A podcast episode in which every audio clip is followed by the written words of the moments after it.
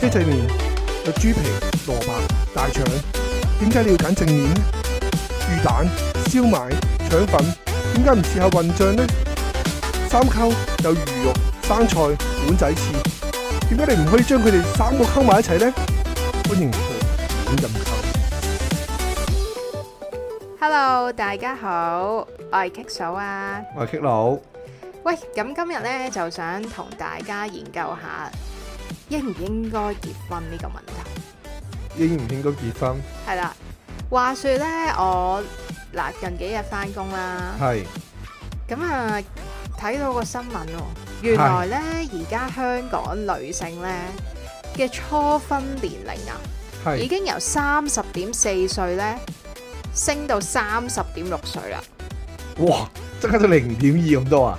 喂，呢、兩個個月啫嗱喎呢個新聞咧就係講咧呢一個數字係點樣得嚟咧，就係、誒、政府統計處公布嘅。啊，咁佢政府係嘅嘢你都好信嘅，咁啱見到啦。咁嗯其實誒、呃我自己都唔覺得驚訝啊嘅。其實我覺得我就咁習慣喺身邊嘅朋友啦，啊，包括我自己啦，基本上有十 percent 都係三十歲後先結婚。係嘅咩？我覺得係咯，我身邊嗰啲都唔係嘅你喎，身好多邊有廿零歲都結咗婚。啊係咩係啊，我啊少啲。即係係一兩個都有嘅，但係唔多，通常都係三十打後咯。嚇。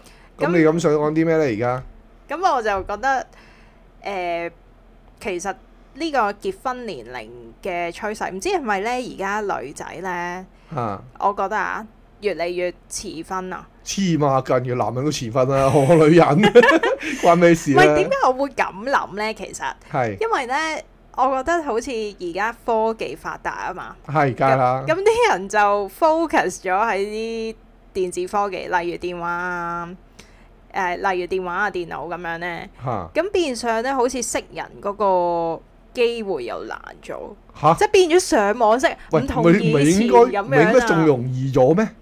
我點解覺得仲難咗？喂，而家你又有咩嗰啲咩咩聽價啊嘛？係咪叫聽價？唔係，唔係係聽叫打啊聽價， 即係呢即係呢啲咁嘅交友 Apps 啊，又有嗰啲台灣嗰啲摸摸咁樣噶嘛，哇！我係真咪係唔識先？啊，我冇玩交友 Apps 唔。係我都冇玩啊，即係我有我有睇開 YouTube 有講呢啲咁嘅你嘢唔覺啫。得啲人而家好似自閉咗咩？你自閉咗咪係咁望住部電話咯？係咯，咁所以你唔覺得係誒、呃即係冇咁容易識人咩？冇，我唔覺得啊，我覺得而家識人係容易咗㗎，但係人與人嘅交流係少咗咯。係咯，係啊，即係佢佢嗰個誒交友嘅方式係多咗。你諗下，你以前你識人嘅話，你淨係靠朋友嘅啫嘛，啱唔係啱先？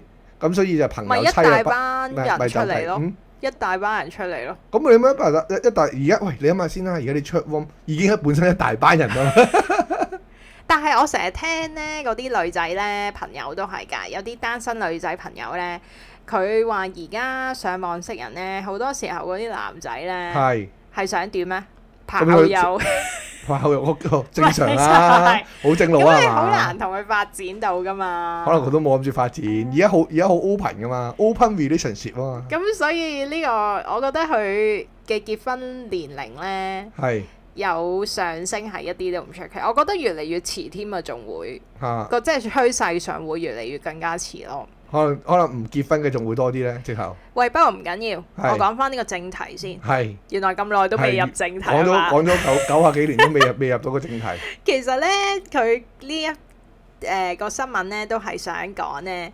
誒、之前有個女仔啦，港女嚟嘅，係咁就呻啊，同阿男朋友啊拍拖八年啊，感覺到呢對方其實都唔係冇考想慮結婚，冇考慮到個未來有自己咯。哦，OK 咁就覺得男仔係咪有拖延症啊？吓，唔關事啊嘛，好明顯就唔想結呢個唔係拖延症嘅問題啦，係嘛覺得唔係係嘛？啊？咁我都覺嘅，其實咁其實咧，我因為呢個新聞咧，我睇過噶啦。咁其實佢總之其實佢都係話個男仔冇心啦，嗯簡單啲嚟講啦。啊咁、你去到呢個位又唔知應該分手嘅點啦，拍拖都八年啊嘛，大佬。係。啊，咁我而家咧，基於呢個新聞上，我就即刻諗到，係諗到啲咩咁犀利啊？其實應唔應該結婚呢？應唔應該我我結覺婚啊得如果咁樣問咧，好似好有問題咁喎。我哋結咗 婚，而家問呢個問題係應唔應該要 結婚？唔係，因為我嗱誒、你你不如試下可你能講講完今日有婚姻危機啊！我覺 得嗱，你你你講咗你個立場啊，你你個立場係點樣先？我再話俾你聽，我個立場係點樣啊？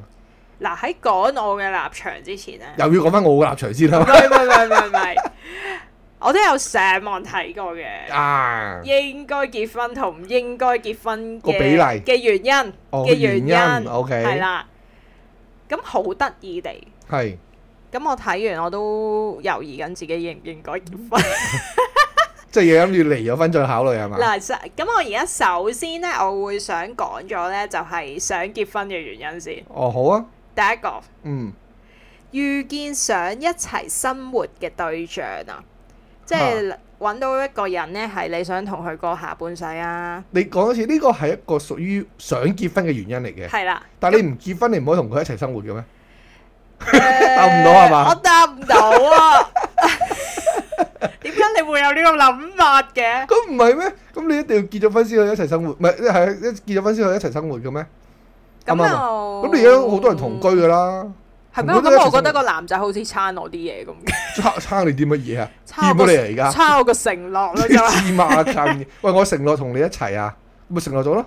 唔得，我要做你老婆。誒誒。即係女朋友同老婆又好似，你明唔 明啊？唔係我唔係我明嗰、個誒講、法嗰個嘅分心理別，心理上，即係我明我明白女人點會點解會去諗呢一樣咁嘢 你覺咯。得老公同男朋友都個層次差少少喺女人方面會差少少男人呢咯，男人冇乜所謂。啊？冇所謂 㗎，誒咁、當然每個人唔同啦，每個人唔同啦，係係啊。你覺得冇乜所謂嘅？其實我都冇乜所謂嘅，即係你而家去試探緊我嘅立場係咪？誒都係啦，睇下 你之後諗點樣跪玻璃啊！唔係因為都話我出現婚姻危機㗎啦，講緊第一個 point 啫。唔係你你唔肯講，咁我咪我講先啦。我講因為你頭先我走晒音樂勁，啊 所以你你頭先講嗰句説話嘅話咧，係所以其實好表達到我一個立場嘅就係乜嘢咧？我覺得其實結唔結婚咧就唔係好緊要嘅，即係對我嚟咁講，誒、係純粹係因為好多時候即係誒好好多女人都會想去結婚啊，咁係，咁咪結咯。誒、嗯，就算你話唔想結，我我覺得冇乜太大問題啊。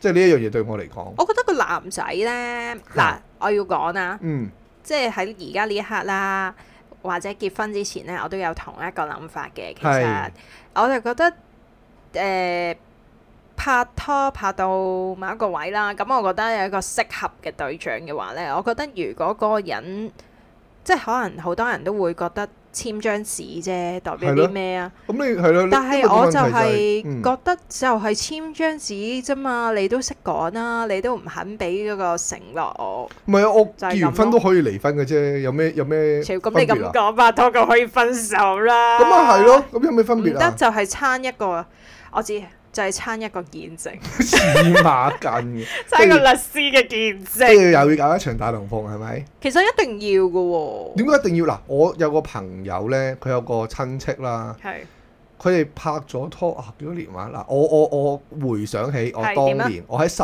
年前嘅時候，佢哋已經拍咗拖三十年啦。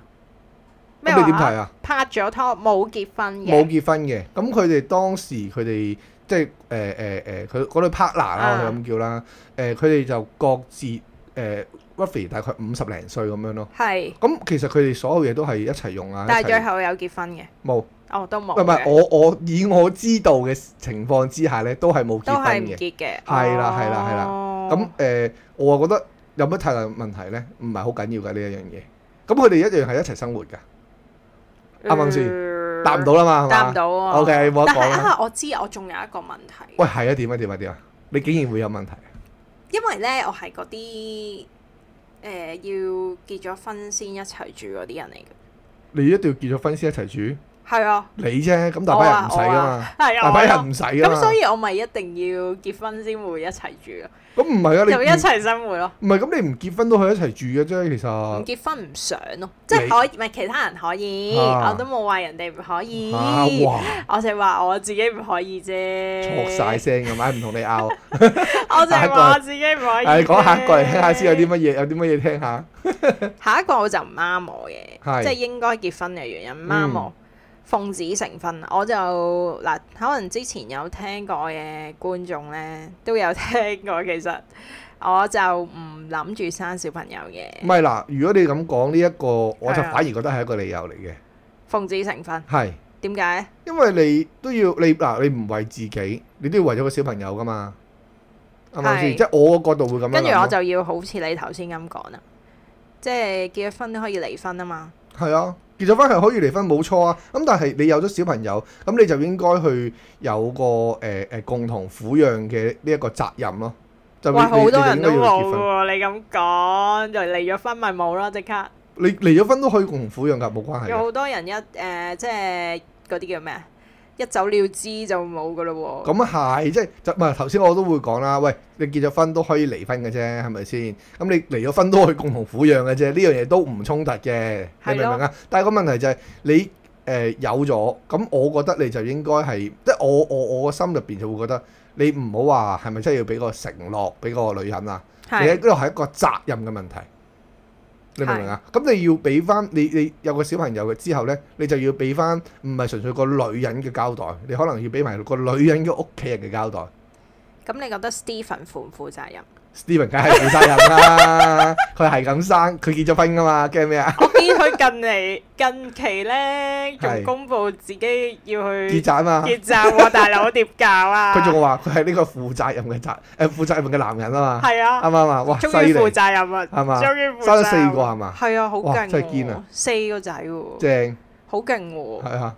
其其實佢唔應該紮咯，佢應該誒佢為呢應個該。捐精嘅。哇！黐線啊！ 佢應該咧誒誒，因為而家誒中國咪話要鼓勵人哋生仔嘅，捐精咯咪佢唔係捐精咩？中國度你都黐線嘅，你捐精你要你要誒、呃人哋去受精佢誒嘅話咧，好貴㗎。擺定先咯。佢應該為為呢個中國嘅人口不停增不停增值，不停生多啲。 其實咧，老實講，我覺得佢啲小朋友咧真係幾得意， O K，即係個樣係幾 cute 係嘅。 我都覺嘅，我都係覺咯嘅。，所以其實佢基因唔差喎，應該留翻佢喎。老實講，唔好嘥，誒，佢個樣唔差啫，仲可以但係佢賺嘅性格錢，好差啊仲可以賺錢添。嘛，係嘛？咁我就我嗱，所以但係嗱，奉子成婚咧，我自己覺得唔適合啦。嗯。誒老土啲講句，就係唔在係於，你唔好覺得適唔適合你先，你應該諗咗呢一樣唔嘢。係我嘅立場如果你啫嘛。如果你有咗啦，係咁啊你會唔會要求個男人同你結婚啊？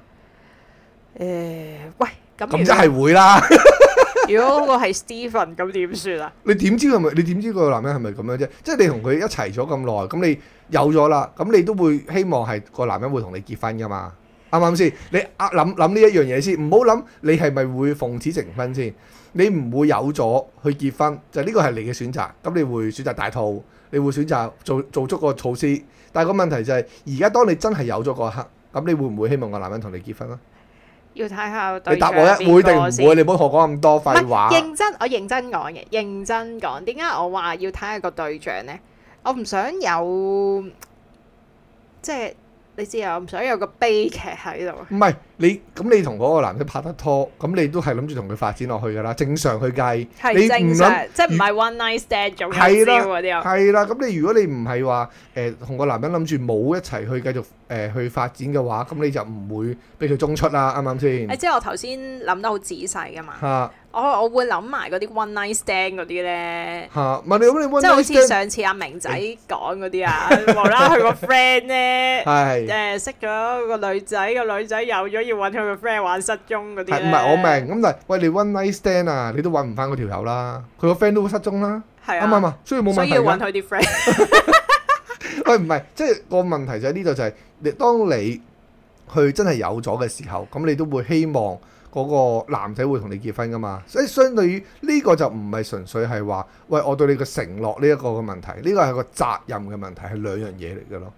係嘅都。係。啊，唔哦但夠係我講你係啊嘛？但係嗱，但我始終唔贊成係因為有咗而結婚，唔我係會你唔諗清贊成楚話唔贊成，當你設身處地嘅時候，咁你就要去諗翻，你喺呢個情況之下，你係咪想個男人同你結婚？你係咪想個男人同你埋單？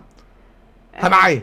即係答我好喂呀！你呢個選擇好似好逼不得已咁啊！可以咁明唔明講啊，我你可以講講係咩啊其實係逼不得已㗎，我認同係咪逼不得已係㗎咯。，即係都唔係唔嗯嗯，喂，好似唔即係你唔係你唔好話唔願意先，唔你唔好夠話唔自願意先。由啊！呢個抉抉擇，你可以咁講唔夠自由，你可以話誒誒，其實我都未必，我都嗰、個時候我都未必想結婚住嘅，我就我嗰我嗰一刻。咁但係個問題你係你都要諗翻，你去到嗰個時間真係有咗啦，咁你都我覺得做呢一個動作係對個女人負翻個責任咯。係啦。所以我覺得係咁我個角度係咁樣諗，而你都俾我說服埋咁樣諗，嗯我唔證係明我又贏咗一仗啊啦。嘅 我係我係唔中意呢樣嘢。 OK， 好，下一個。咁咧，其實下一個咧就係、考慮呢個投資房地產啊，係即係個意思啦。可能大家都即係諗住去買樓啦。係啊係啊咁、，不如你知啦，一個人好難噶嘛，土係地問題，係大佬做雞都唔 掂啊。咁誒、呃可能考慮下大家即係買樓啊，出嚟搬出嚟住啊。係即係喂，大家如果有錢嘅，梗係想自己住啊，嗯就唔冇想錯同屋企人住啊嘛。咁就要投資落去買樓，咁順便結埋婚，係個意思就係咁。嚇，咁我呢，自己就覺得唔應該，你覺得唔應該 嘅？因為喂，好似你話齋，我哋又回歸翻去最基本 喎點呢？你喂講啊。一齊都可以分手噶嘛，冇係啊講話結唔結婚就離婚。如果我哋因誒為哎嗱、你錯啦，點啊我覺咧得佢呢句説話呢係有個前設嘅，係咩啊點？解要結婚呢？咁我哋係共同去供一層樓嘛，係咯，共同去供一層樓嘅時候呢，如果我哋拍拖嘅時候係，，層樓寫你名嗯。或者通常你就唔會寫兩個人名啦，通常寫一個人名嘅啫嘛，正路去計下。有好多人都會寫嘅，其啊唔實。係我冇話唔會，係因為我你俾我嘅角度，我都會選擇寫一個人名，係就唔使煩啊嘛，簽名嗰啲咁嘅嘢，仲要兩個不停係咁簽喎，即係我咁覺得啦，我咁我覺得啦吓，咁但係你去誒誒、呃拍拖嘅時候，我去一就了之啊嘛，層樓就係係我噶啦嘛，即係我我可以誒趕你出門口，換咗門鎖，你做乜都冇得哦搞。，即係好似有保障啲咁你樣。結咗婚嘅話咧，咁你就係婚後資產啊嘛，係啊婚後資產嘅話咧，咁一定係隨意噶嘛，係。咁就即係你除翻開人一半噶嘛，嗯，咁咪比較 safe 啲咯，就有保障啲啊。係啦。哦。又俾我說服到啦，係嘛？唔係，我覺得咧，我同你嘅思維係唔同，即係咪男同女啊？你諗嗰樣嘢咧，就係係好好誒，實際嘅，唔係好似 我唔要話唔係先， 我一定要話唔係先。 即係你，我係諗咗嗰樣嘢應唔應該做，我諗緊嗰係樣嘢應唔應該做。係係但係係你諗緊嗰樣嘢咧，啊，其實咧咁樣做係 work 同唔 work。啱啊！係啦，所以唔同嘅，可能就係男人同女人嘅唔係諗法唔同。嗱，我我又可以咁樣講啦，你冇因為你冇好去好好去切身處地去諗嗰個情況，即係嗱，你睇一套戲，你要代入佢，你先係會你先會感覺到嗰啲演員演得好唔好啊，佢可唔可以令到你投入噶嘛？咁你唔夠你唔夠投入呢套戲咯。你而家個情況係，我哋而家講緊呢個 topic，我哋就投入佢。你要諗一諗，喂，你當時你真係切身處地有咁嘅情況之下，你會唔會做呢個 action？因為我而我而家咧，我好實際咁樣諗咧，我就係會諗晒，喂，誒、如果我因我係而家諗個諗法咧，哈哈哈。個方向啊，我方向就係諗，喂，我應唔應該因為呢樣嘢結婚？嗯而你諗嗰樣嘢就係呢樣嘢 work 唔 work 啦？唔係，我都話嗱，你要你要諗到你設身處地嘅時候呢，當你真係要啊，我哋想去買樓咯喎，想去買樓，咁如果一下一下子，我真係俾你呃到我去買樓，而俾你呃埋我層樓，我咪好蝕底。有幾蝕底啫？哇！我成個都俾你呃晒啦，已經，唉，算啦， 即係咁講。嗱，但係個問題你你諗清楚先，你呢個呢，如果你結婚呢，呢、個就真係一個保障嚟嘅啫，純粹。係就係你保障到雙方個利益唔會，即係當當然啦，前提之下係大家都愛對方啦，都係佢係覺得誒、呃第一樣嘢要係我個諗法先，嗯結唔結婚其實都冇乜所謂嘅。咁我哋要保障翻雙方嘅話，我哋就結婚去買樓，係係啦。我個諗法就會係咁樣，因為如果你換轉你去諗喎，我純粹我係頭先嗰嗰個角度就係我哋拍拖嘅話，如果落咗一個人名，咁其實你都未必分得到。如果我的即使啊，你你係誒、呃、兩個人名啊，你誒、呃分手啊，你都有排搞啦，啱唔啱先？咁當然結咗婚都有排搞，所以其實你覺得如果因為諗住大家投資層樓，其實結婚會比較好啲。係啊，但係我其實我我嘅諗法咧，我就唔係諗呢樣嘢 work 唔 work 唔啦。係因為你嗱你你要你你要誒誒、呃呃即係可能有做擔保人啊，或者係兩個人名嘅時候啊，咁佢都要你哋到咗嗰兩個人有冇關係，會唔會批俾你哋都係一個問題嚟噶嘛，成數嚟噶嘛，呢個係。我諗嗰樣嘢呢，其實我就係覺得，喂，個前提應該要有呢啲原因先去結婚咩？嚇、即係在於我角度諗，嗯，我覺得如果即係應即係該你覺係得回回回顧翻去第第一個 point 就係、你想同嗰個人共度餘生係係嘛？啦，生活落去啊 嘛。嚇所以呢一個又唔在於我角度嚟講呢，就唔係一個想結婚嘅原 因咯。唔係咁你租樓到去可以共度餘生㗎，咪又係呢句咯。 係啊，，咁我覺得冇乜太大問題。呢個我可以駁你啊。係。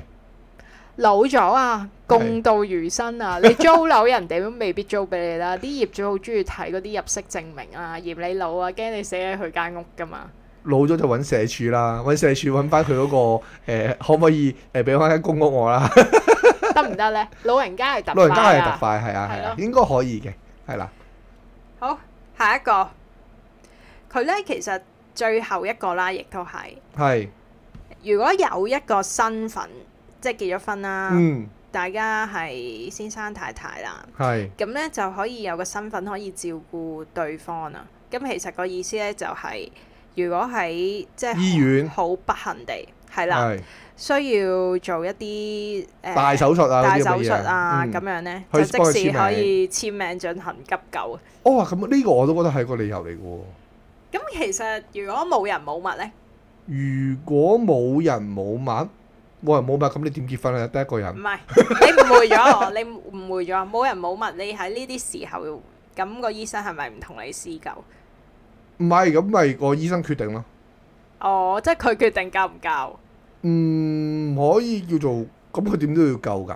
係咯，咁所以我就係話呢一個即係唔係嗱？我打個原因你呢、個呢、個係一個原因，點解係一係啊個原因呢？就係、話喂誒、呃，當個醫生同你講，喂其實誒誒佢都可能救唔翻 㗎啦，係，係啦，或者咁你就可以決定繼係啦嗯續定唔喂繼續啦。係，啦，你可以決定唔救啊嘛，係啊，係啦。咁當然你唔講，咁可能佢就會繼續救啦。嗯，咁你可以決定唔救，咁可能令到個患者啦係誒、呃、會冇咁辛苦，即係係臨過世之前冇咁辛苦，係即係可能咁樣咯。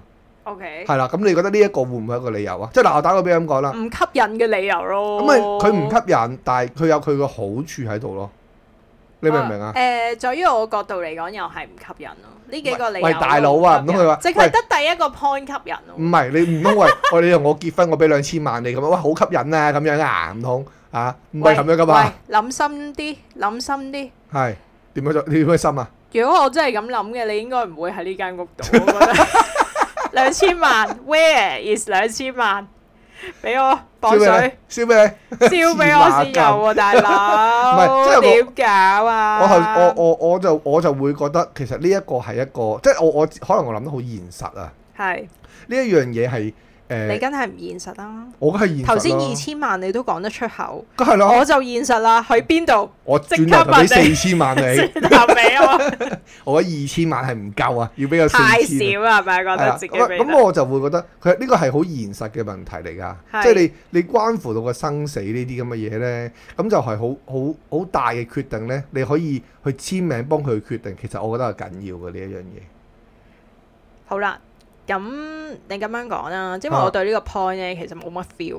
嚇、所以你就唔想討論落去係咪？唔吸引咯。嗱，頭先講四個 point，得第一個 point，我覺得係合我心意咯。我只可以講呢一個係你你你你嘅出發點係情感於出發咯，女人啊咯，可能係可能女人係咁樣，我我嗰啲諗法就理性好多咯，唔理性得理性達人我係，唔得，男人同女人嘅分別就真係咁樣。以後唔好叫我激怒，叫我理性達人，叫你 OK？嘔 心，嘔心。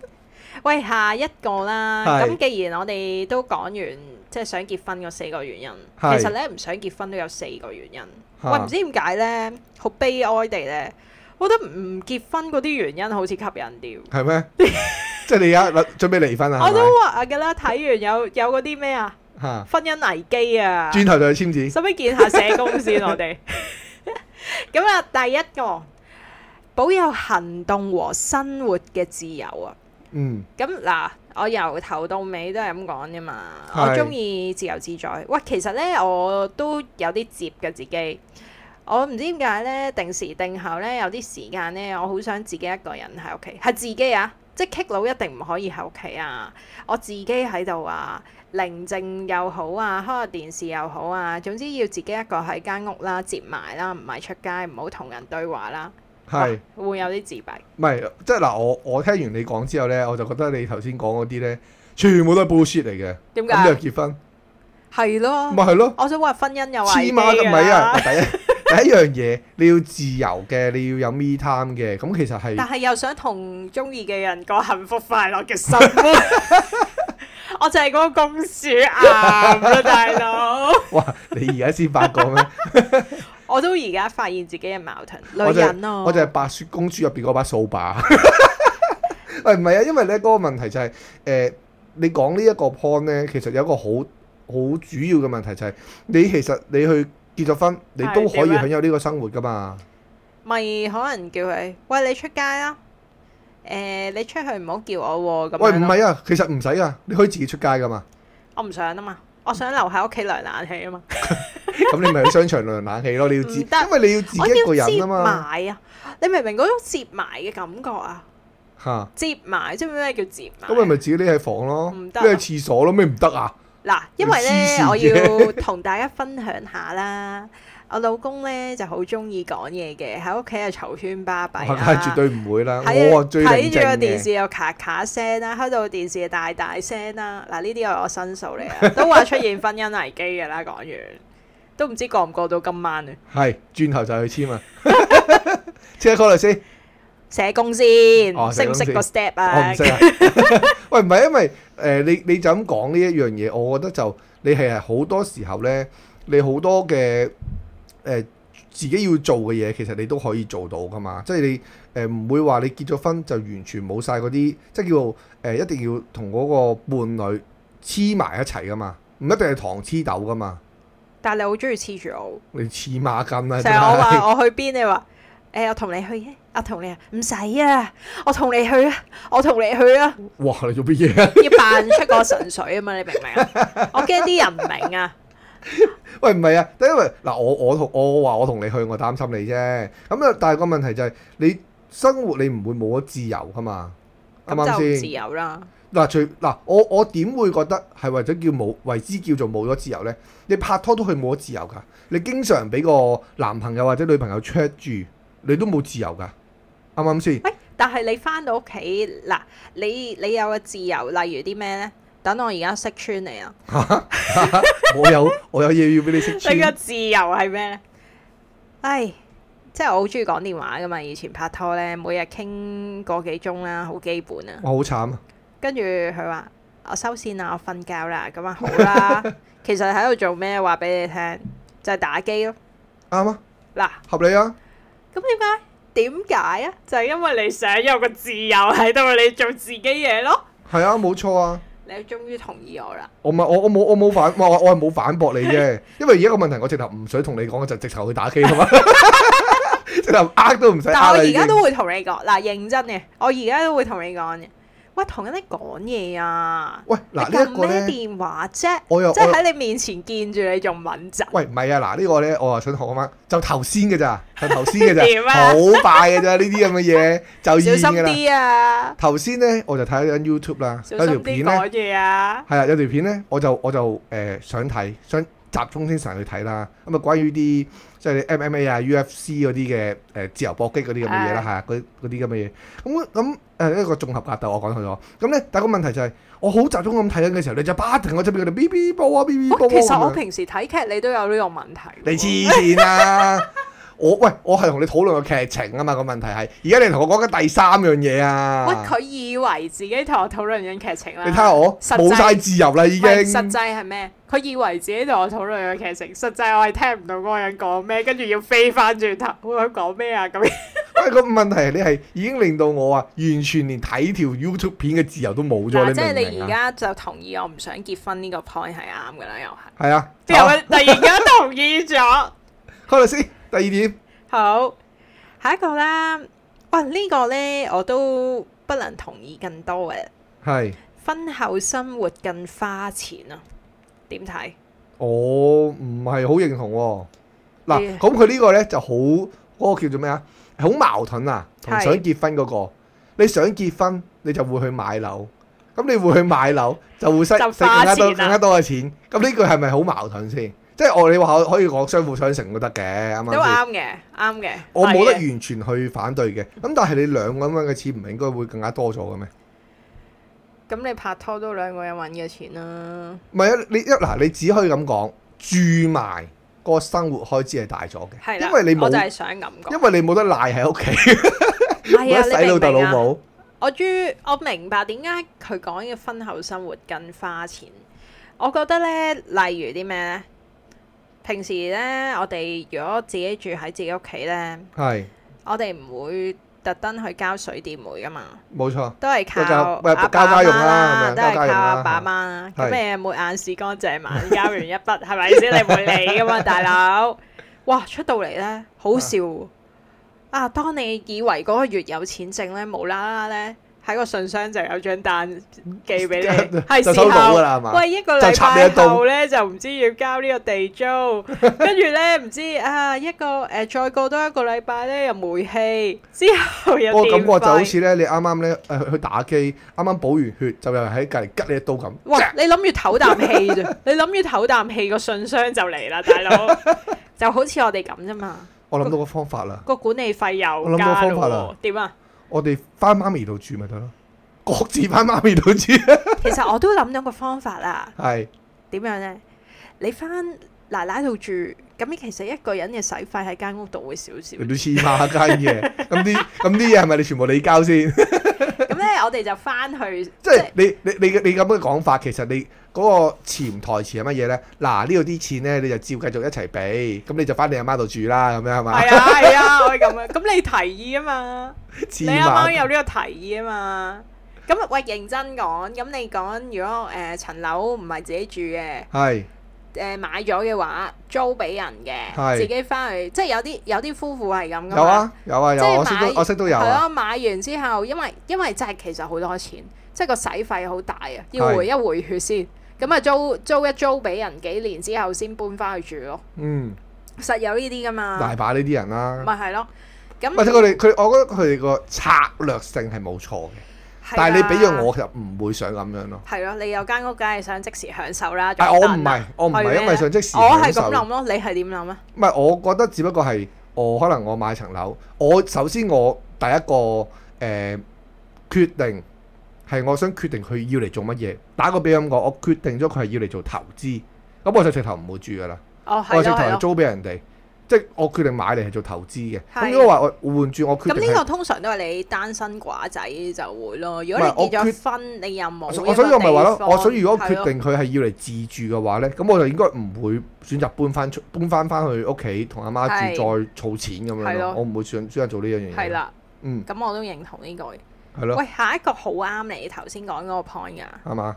係啊，好啱你話誒搬翻媽咪度住咁樣 噶，係係咩？執嘢啦而家，咁啱個箧就拎咗出嚟喎，啱啱去完旅行未搬翻入去 喎，就等緊你啊，大佬！啊我幫你執嘢我先，轉頭 幫你，我幫你執嘢要先。幾要使唔使執晒？誒有兩個 keep，我諗兩個 keep 都夠你裝你嘅嘢嘅一半嘅。 係哎你啫喎。好啦，佢就係話呢，其他事情比婚姻更緊要啊。係咩呢？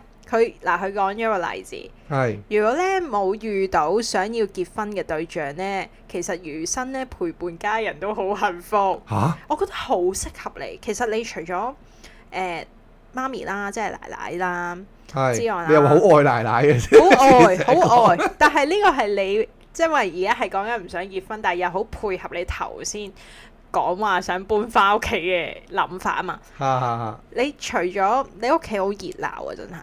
係咁你除咗媽咪啦、爹哋啦，仲有三個家姐， 數哇！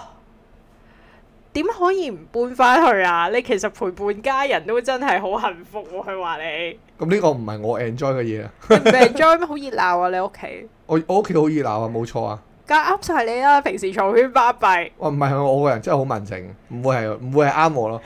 點解平時啊？我粒聲都唔出。唔會咯，你啱啱啱啱睇 YouTube 嘅時候，你就係不停喺我嗶哩吧啦嗶哩吧啦咁最樣。好係啦。你搞到我咧，完全集中唔到啊！我個人已經好靜噶啦，仲要俾你係不停喺度講，唉，好煩啊！我覺得好勁喎，其實即係你屋企咁多人，咁你會唔會喂有冇諗過認真？係有冇諗過自己係會誒唔、結婚一世咁誒同屋企人住？誒，我又我我冇話一定結唔結 婚，即係好似佢咁講，餘生陪伴屋企人也覺得很幸福。咁應該唔會嘅，唔會嘅，係啦，唔係即即使啦，我覺得你結咗婚，你都去翻媽咪度住噶。係你唔你就算你誒唔結婚，你都可以搬出去住㗎。我覺得佢嗰、個呢、個唔係一個好唔係一個可以好鎖死嘅一個選擇咯。嗱，在於我嚟講啦，咁可能我屋企比較靜啲啊。嚇咁嗱，我都要講，因為我誒、呃爹哋媽咪好錫我啦，哇！好錫你啊！真係嘅，真係嘅。喂，即係嗰啲咩飯來張口啊，嗰啲叫咩啊？嚇嗰廢柴係啦，真係廢 柴嘅生活，哇，梗係大帝咁樣啦。咁好好嘅，咁其實呢，咁我都會即係以前有一段時間呢冇拍拖啊，係咁我諗緊會唔會自己都有機會自己過一世係係啦。咁我都同自己講，如果到時候真係有呢個情況出現呢，我真係有呢個諗法喎。其實餘生陪伴家人也很幸福喎。你都黐孖 嘅。你你根本上我話俾你聽，你講嘅呢一樣嘢，你係被動 㗎， 即係你係被動即去係如陪果家庭如嘅，果或陪屋企人一單身齊，嘅話，咪咯，你係被動㗎嘛。但係實際都其實你覺係得想幸噶嘛？福你唔嘅。係你係誒誒誒誒，哎你係被動嘅，你要記住，你唔係你唔係唔想去拍拖，唔你係係積極想去拍拖，但係唔係你冇拖拍。 係啦，即係嗰期嗰期又有少少低落嘅喎。即係我覺得大家個 situation 唔同，點啊我就太多人追啊！即係你我好難去選擇唔我唔拍拖，好麻煩啊呢一樣嘢。好多人追 咩？係啊，真係好多，哎邊呀，真個係啊啊？講嚟聽下，我就想知喎。 ，Evelyn Levine 啊，嗰啲啊，鬼妹都有啊！啊，梗係啊，阿叉都有啊，我見呢近期呢上網睇呢，係有個女人都好勁，有個女有有幾勁啊？好有份量啊！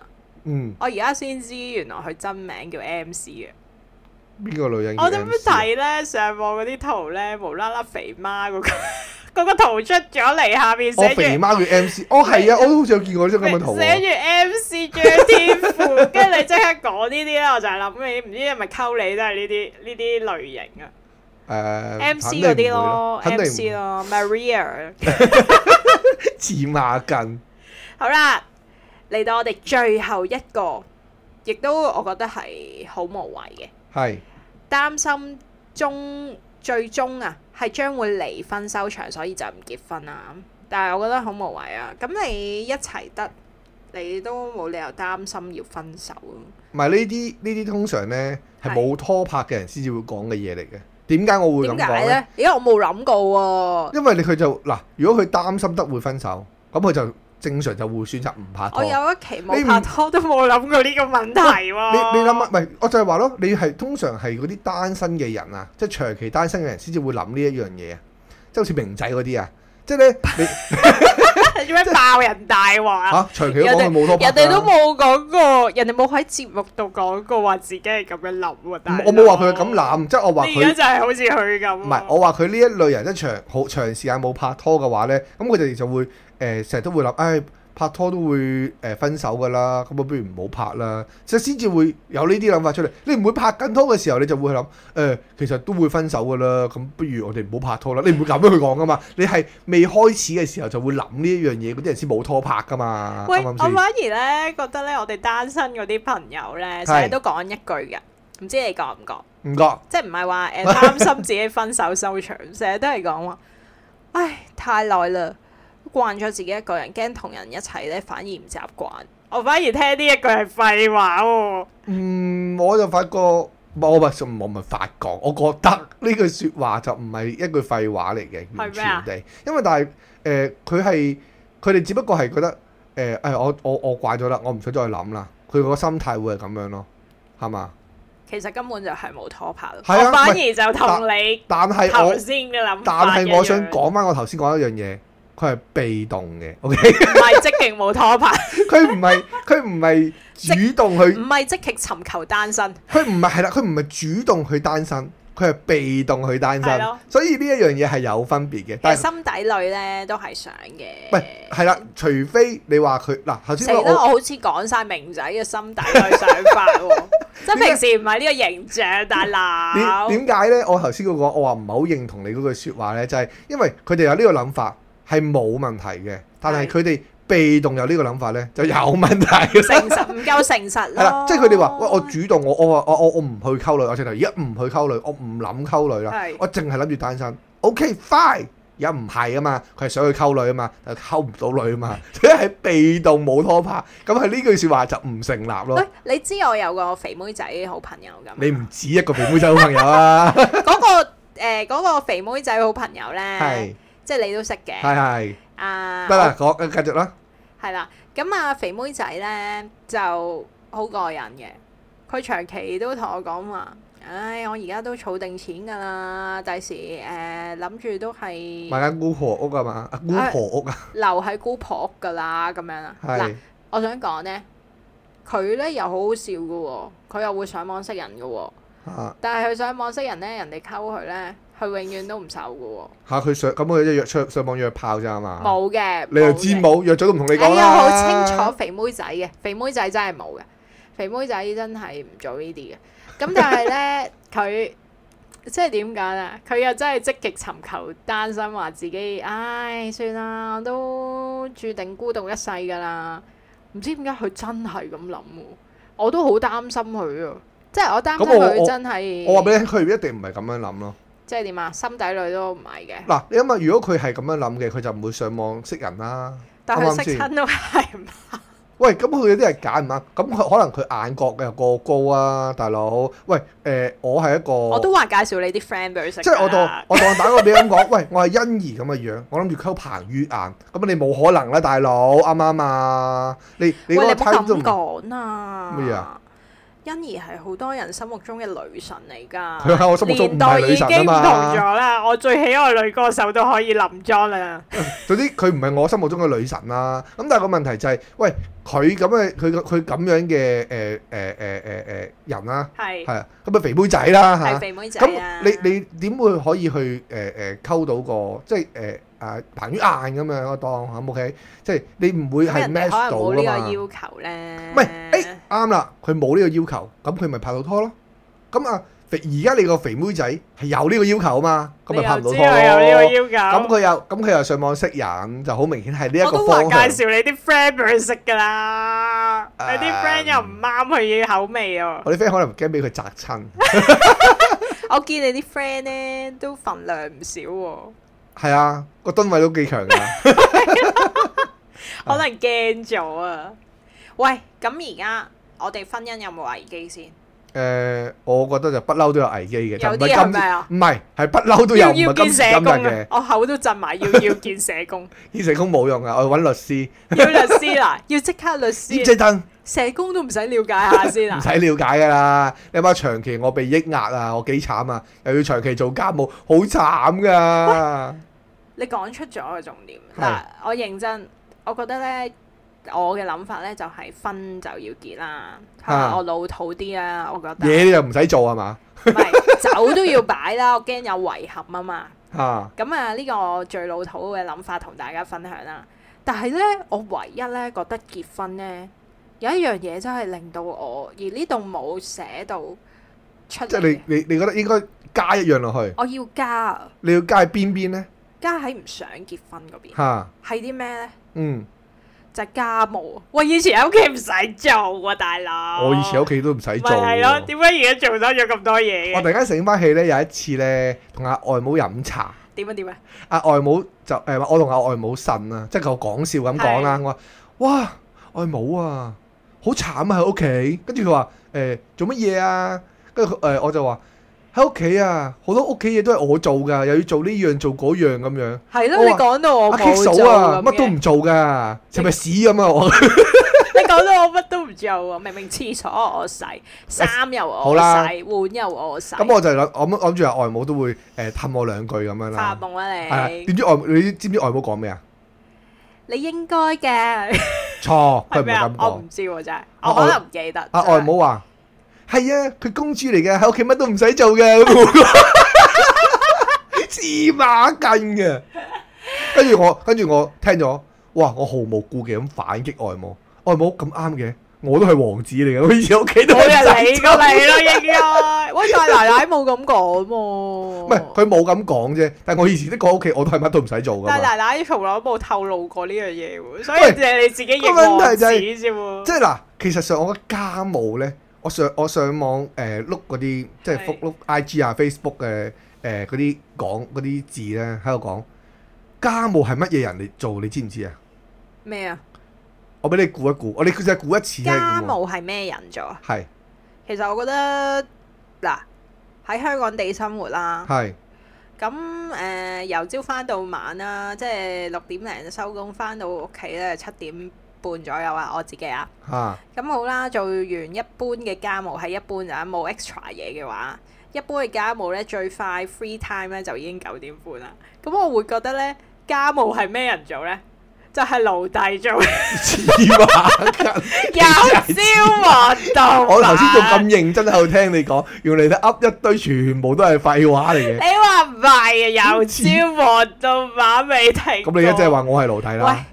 我唔係啊？ 你你唔喂，係朝頭啊早，朝頭早啊，七點半起身啦。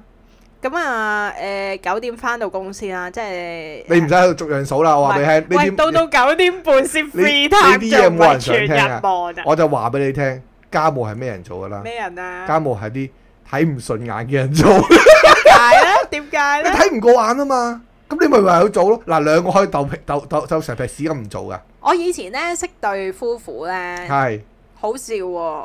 佢哋咧就好憎洗碗嘅，嚇咁啊，你唔使啊，唉，我又唔使啦，咁樣啦。嚇嚇，咁可以點咧？佢哋咧，我就問佢哋可以點，跟住擺落個星盤度啊，正常一擺落齊星盤度。一一齊鬥擺，哦，係啊，鬥擺啦。跟住話咁你點都要清㗎。佢話冇啊，咁我揾啲水浸住先咯。哦，又又搭咗啲啊，搭到真係冇得用先， 哇！咁佢哋都買好多碗碟喎，真係好黐線咯。我喂。誒、即係我覺得你頭先講個咩睇唔順啊，係咯，睇唔其實過啊邊個睇唔過啊邊個我頂我唔講住，佢㗎係啊啊邊邊個頂唔住嗰個邊個咪做咯， 咪就係、所以經常頂唔住嗰陣就係我咯，所以我就經常做你就家務咁咯。過啦。唉，真係好可憐啊！你頭先有冇聽到我嘅我嘅申訴啊？家務係咩人做我啊？聽唔到你嘅申訴，我喺度外母奴隸做啊外母講嗰句。 奴隸做啊！喂，咁啦，我哋講咗咁耐啦，今日都差唔多啊。其實，等我同大家嚟個總結。我哋呢經過今日之後呢，個婚姻可能有個危機，亮起咗好紅多危燈機，係啦。因為誒嗱，講、真，結婚啊，有辣有唔辣啊嘛。任君選擇，係啦，都知你一定講呢句，我已經。咁誒、呃其實但係咧，我目前嘅婚姻狀況咧都係開心嘅。咁因為你有個奴隸啊嘛。 我都有，我自己都係奴隸，結完婚一就係奴隸嘅生活啦。咁誒、呃但係我覺得咧，結婚又好，未結婚又好啦，千祈唔好為咗個年齡而去趕住結婚啦，一定要諗清楚啦。同埋咧，我覺得揾到一個適合嘅對象咧，先係最重要嘅。咁我哋今日就傾到呢度啦。如果大家有唔同嘅諗法咧，其實都好歡迎留言俾我哋喎。我哋咧其實平時咧都會有 I G 嘅，大家得閒留意下下我哋 I G 啊。我哋 I G 咧嗰個、呃、ID 咧係 K I C K C O U P L E Kick Couple。大家有時間就 at 埋我哋啦。多謝晒 t h a n k you，拜拜。拜拜。